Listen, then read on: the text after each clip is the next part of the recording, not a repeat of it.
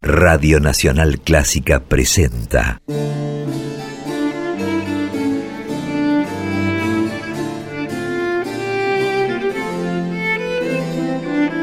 Clásica en La.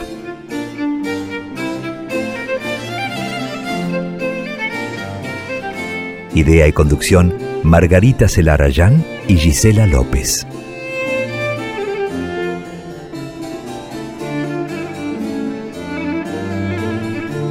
Hola, ¿cómo están? Comenzamos Clásica en la como cada jueves emprendemos este recorrido que nos lleva por historias, actividades, creaciones de compositoras y de directoras de todos los tiempos. Somos dos las encargadas de llevar adelante este programa. Yo soy Margarita Celarayán y saludo a mi compañera Gisela López. ¿Cómo estás, Gisela? Margarita, buenas tardes, un gusto y realmente hola a cada oyente que nos está escuchando este día y ojalá lo haga cada jueves, de 18 a 20 por la FM 96.7, Nacional Clásica de Buenos Aires, nuestra casa, o quizá también luego como podcast en las plataformas de iTunes o Spotify, lo que siempre nos da mucha alegría, ya que sabemos que muchos de ustedes pueden conectar con nuestra propuesta cuando quiere, cuando puede, y si lo desea volver a escucharnos también. Porque cada programa de 2021 ya está disponible en esas plataformas para ustedes, tanto en Spotify como en iTunes, gracias a la Radio Nacional que lo hace posible.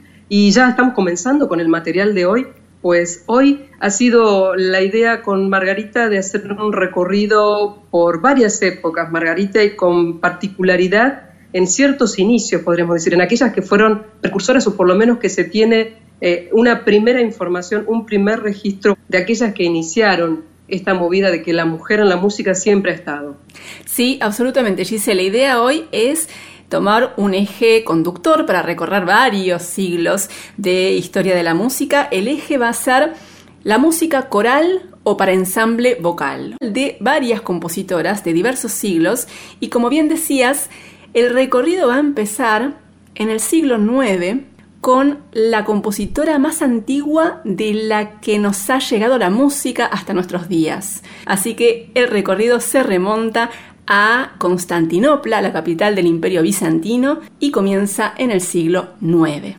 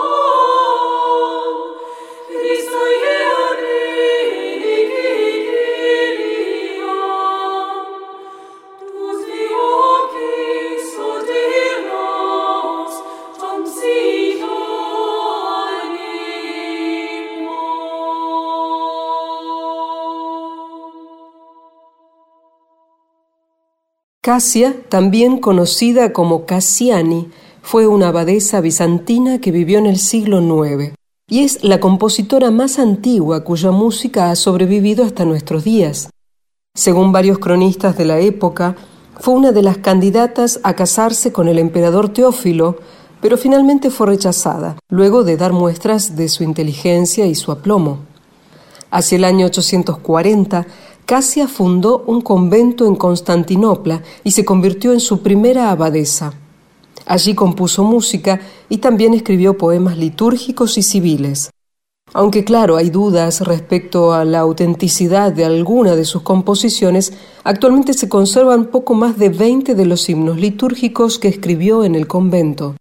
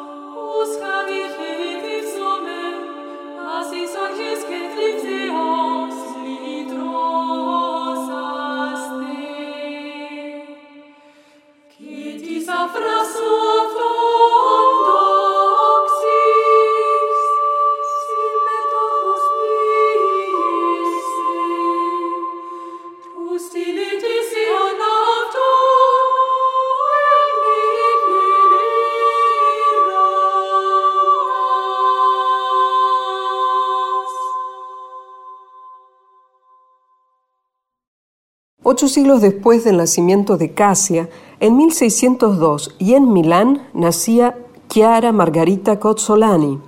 Era la hija menor de una familia de comerciantes sin apremios financieros y se cree que debió haber tomado clases de música desde bien pequeña. Al igual que sus tías y su hermana, a los 18 años ingresó al convento benedictino de Santa Radegonda, que alcanzó renombre más allá de las fronteras de Milán debido a la calidad de la música que producían allí las monjas. En el convento, Chiara Margarita Cozzolani estudió canto, integró un coro y también es probable que lo haya dirigido.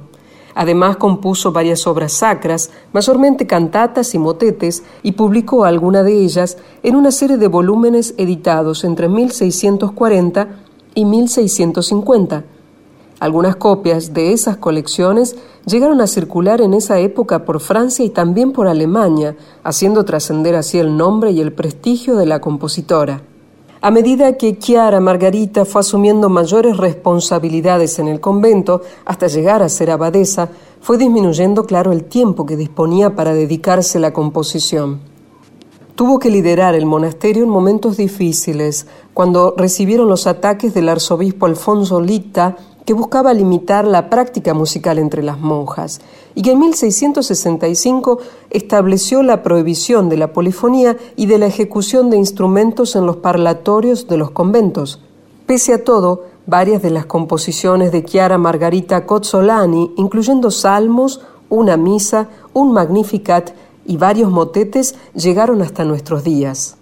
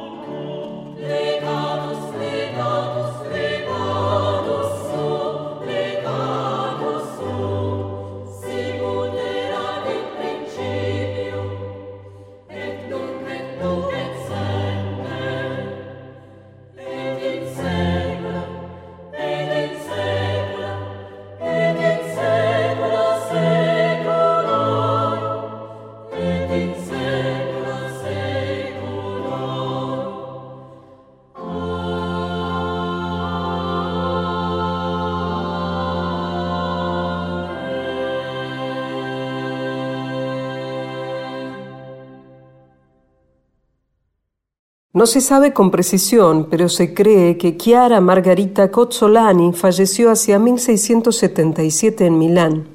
Más de un siglo después, en 1805, en Hamburgo, nació Fanny Mendelssohn.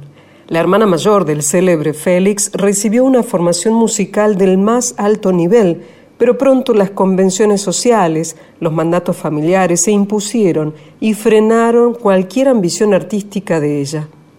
Fanny se casó en 1829, tuvo un hijo y tal como se esperaba se ocupó de los asuntos domésticos, pero nunca abandonó su pasión por la música y en especial por la composición.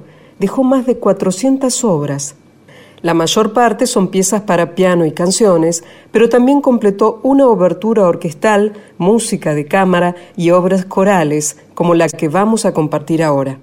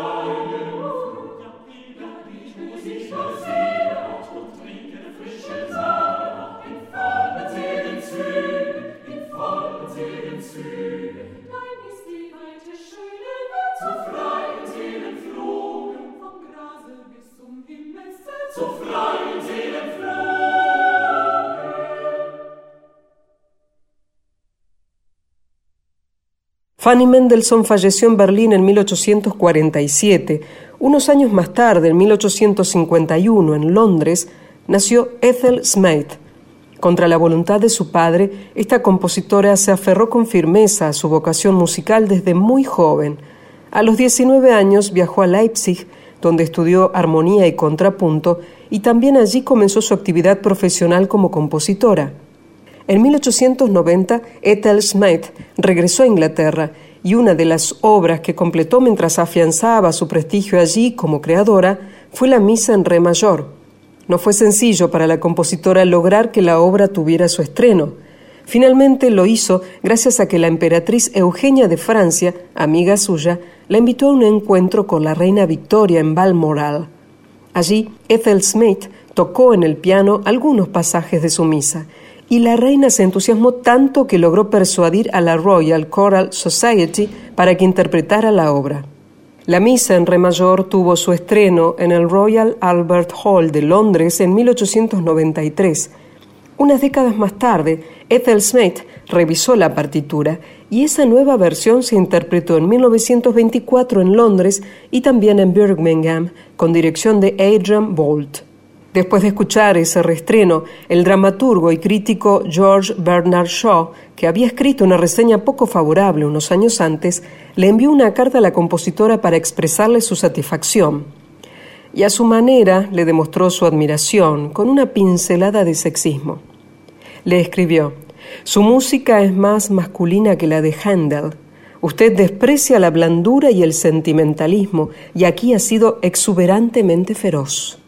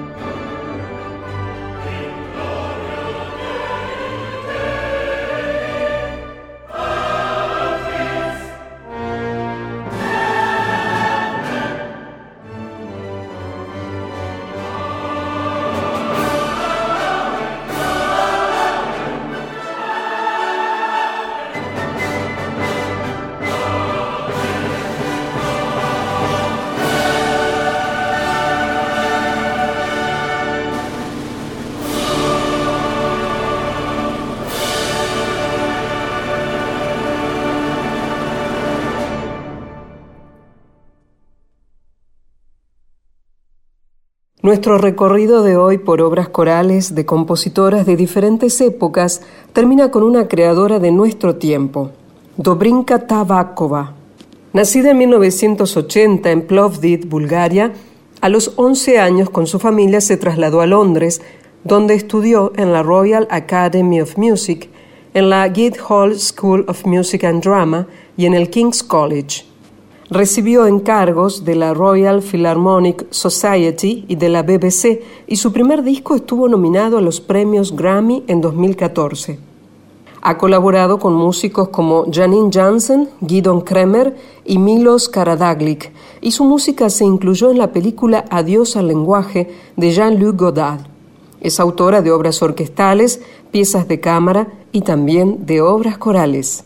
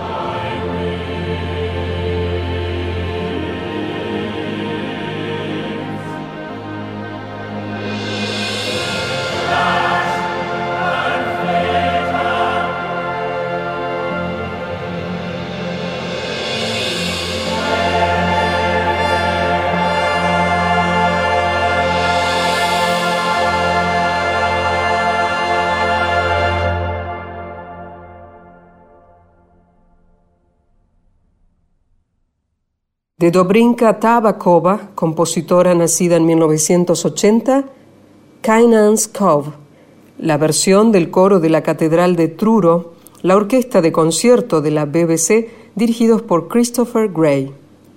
Y antes, durante toda esta primera hora de clásica en la, compartimos obras corales y para ensamble vocal de creadoras de diferentes épocas. De Casia, compositora bizantina del siglo IX, de buen origen y el laúd de cinco cuerdas, la interpretación a cargo del ensamble vocal Me, dirigido por Michael Pop. Luego, a continuación, de Chiara Margarita Cozzolani, que nació en 1602 y se cree que falleció en 1676, la Etatus Sum, de la colección Salmos, Motetes y Diálogos, opus 3, interpretado por Capella Artemisia, dirigidos por Candace Smith. Después escuchamos de Fanny Mendelssohn, que nació en 1805 y falleció en 1847, Bella Tierra extranjera, Bajo el árbol del bosque, ¿Quién quiere resistirse a cantar? y Saludo a la mañana. Y la interpretación estuvo a cargo del Vocal Concert de Dresde, dirigidos por Peter Kopp. Y finalmente de Ethel Smith, que nació en 1858 y falleció en 1944, Gloria de la Misa en Re mayor, aquí la versión de los solistas, coro y orquesta sinfónica de la BBC, dirigidos por Sakari Oramo.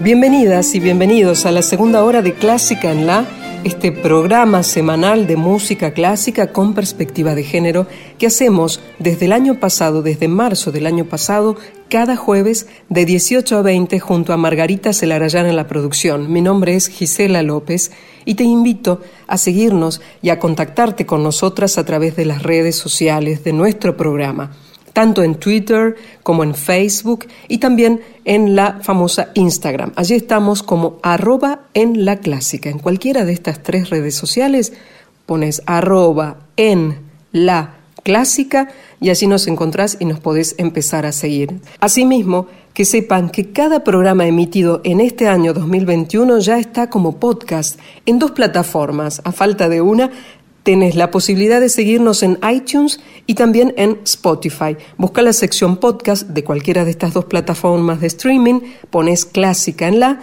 y escuchás donde y cuando vos quieras los capítulos de dos horas de nuestro programa. Son bienvenidas y bienvenidos aquellos que quieran escuchar nuestro programa por primera vez o volver a escuchar aquellos que más les gustaron. Definitivamente es una gran oportunidad. Y ya para esta segunda hora del programa dedicaremos el comienzo a una compositora y directora de la actualidad. Estoy hablando de la cubana Tania León, quien recientemente fue proclamada ganadora del prestigioso Premio Pulitzer de Música. Como siempre hacemos, en un rato Margarita va a contarte más sobre esta compositora cubana, pero antes escuchemos algo de sus obras, en este caso del ciclo de canciones sobre poemas de Margaret Atwood, Notas hacia un poema que nunca podrá escribirse, de Tania León, esta compositora nacida en 1943, la soprano Eileen Strempel y la pianista Sylvie Baudet.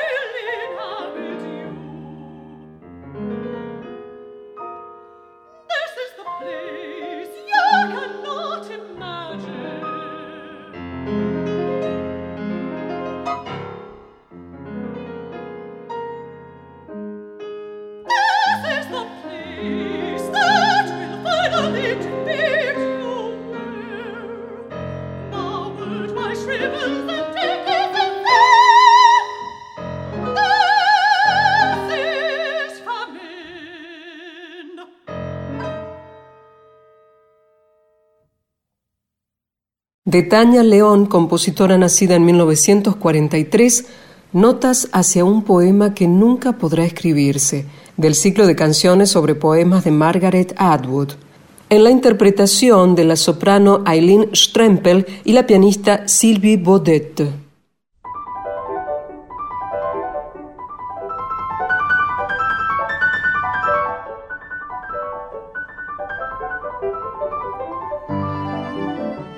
Como nos anticipaba hace un rato Gisela, vamos a dedicar este primer tramo de la segunda hora del programa a Tania León, la compositora y directora cubana que reside desde hace varias décadas en Estados Unidos, que hace muy poco fue galardonada con el premio Pulitzer por su obra Stride. Es una obra inspirada en la figura de Susan B. Anthony, que fue una activista por los derechos de la mujer, también líder del movimiento sufragista en Estados Unidos y esta obra tuvo su estreno el año pasado, en 2020, en el Lincoln Center de Nueva York y fue un encargo de la Filarmónica de Nueva York que estrenó la obra en esa ocasión el año pasado.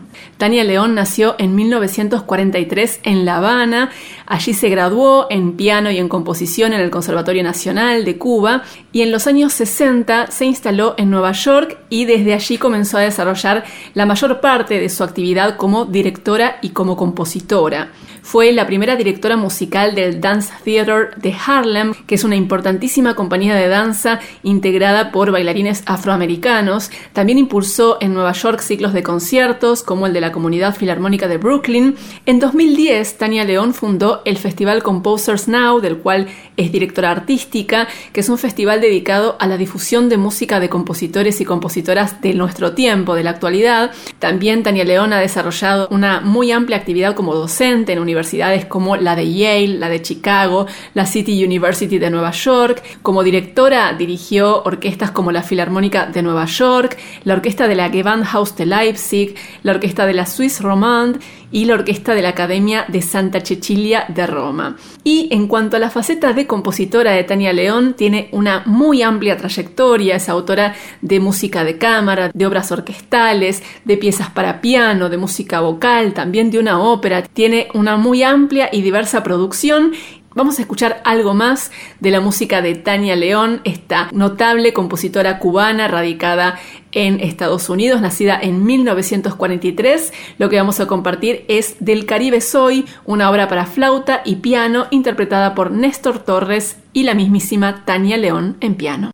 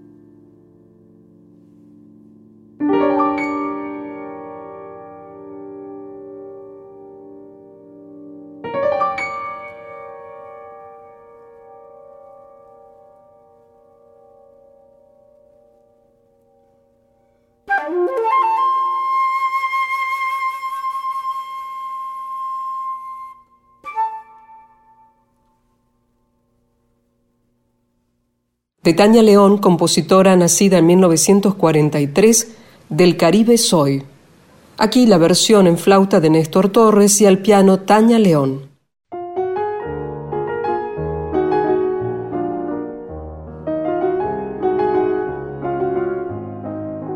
Seguimos en Clásica en la hasta las 20 por la 96.7, hoy compartiendo mucha música de compositoras y ahora vamos a dedicarnos a nuevo material discográfico. Estamos siempre muy atentas a los nuevos lanzamientos discográficos que tienen que ver justamente con compositoras y con directoras y en este caso lo que traemos es un disco editado hace muy poco por el sello Naxos con obras orquestales de Vitislava Kapralova una compositora checa maravillosa que vivió en la primera mitad del siglo XX, de la cual ya hemos compartido su historia y también escuchamos algunas de sus obras en otros programas, y es una vez más de esas compositoras que van a volver cada tanto a Clásica en La, de las cuales vamos a volver a hablar y vamos a compartir más música, porque la idea también de este programa es que los nombres de estas compositoras, de estas directoras y sus músicas nos empiecen a resultar más familiares, porque realmente, como habrán notado, hay muchísima música maravillosa por conocer y por disfrutar.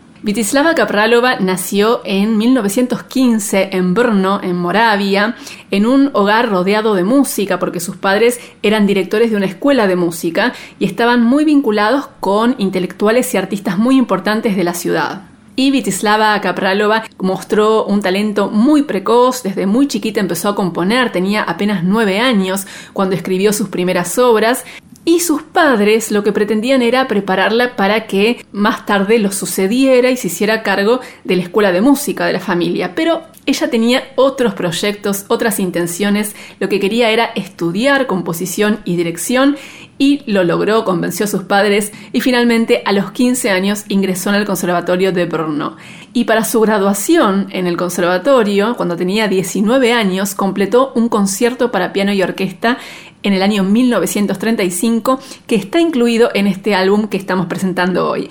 Así que lo vamos a escuchar, vamos a compartir el concierto para piano y orquesta en re menor, opus 7 de Vitislava Kapralova por Amy y Lin Chen en piano junto a la Orquesta Sinfónica de la Universidad de Michigan dirigida por Kenneth Kisler.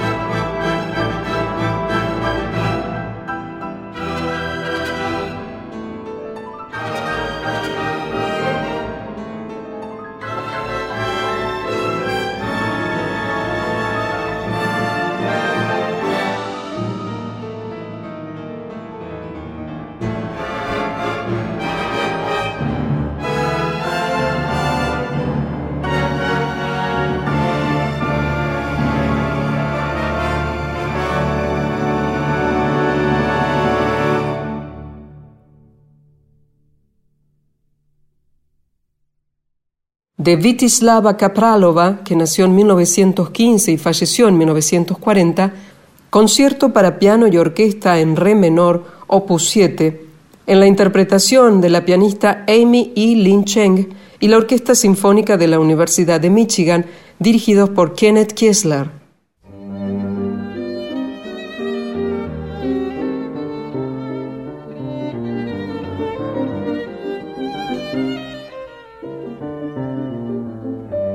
Estamos en Clásica en la hasta las 20, ahora compartiendo un nuevo disco editado hace muy poco por el sello Naxos con obras orquestales de Vitislava Kapralova, la maravillosa compositora checa que vivió en los primeros años del siglo XX y de la cual escuchamos recién su obra de graduación, que es este concierto para piano y orquesta. Después de graduarse en 1935, Kapralova vivió en Praga y en París, donde desarrolló la mayor parte de su actividad como compositora y como directora. Tuvo una vida muy intensa, pero breve, porque falleció con apenas 25 años en 1940 en Montpellier, donde se había trasladado con su marido ante el avance del nazismo en París y en esa corta vida y en su breve actividad como compositora, Vitislava Kapralova escribió casi 50 obras, entre ellas piezas para piano, canciones, música de cámara, obras orquestales, piezas corales, también obras concertantes como el concierto para piano y orquesta que ya escuchamos. Es música hermosísima y realmente muestra el impresionante talento de Kapralova, que, como les decía, vivió apenas 25 años.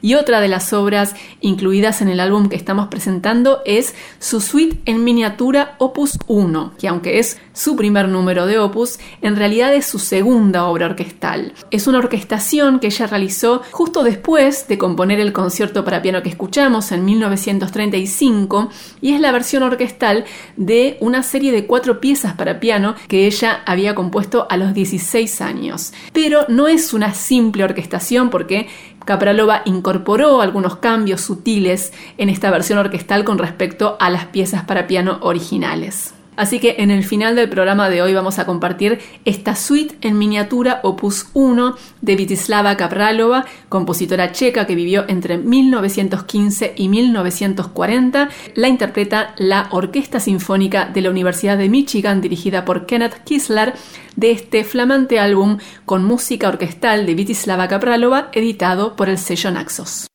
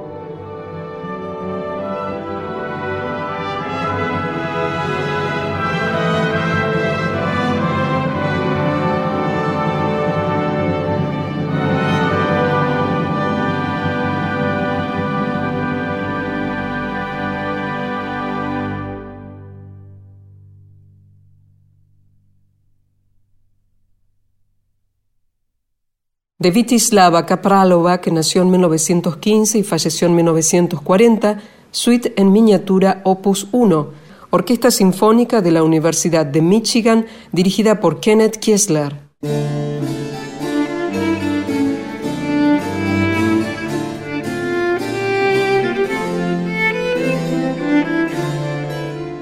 Termina aquí otra emisión de Clásica en la Margarita.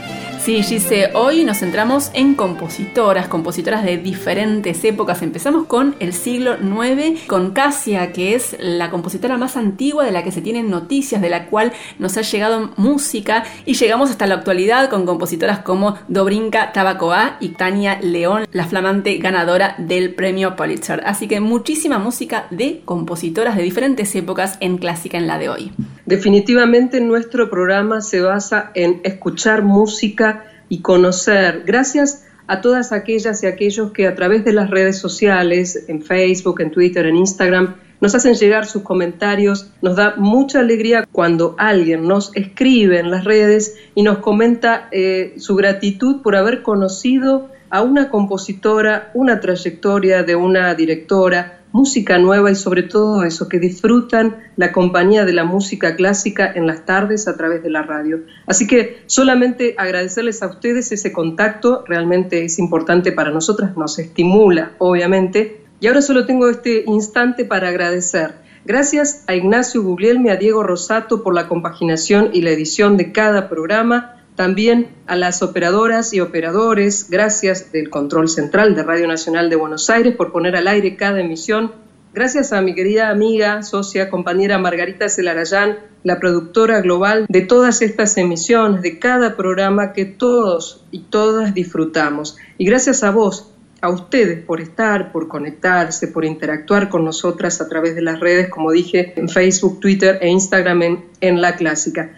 Saludamos y agradecemos su interés por las compositoras y las directoras que presentamos eh, semanalmente aquí para poder visibilizarlas ¿no? y también para el disfrute de esas obras y los logros como dije antes. Mi nombre es Gisela López, que estemos bien.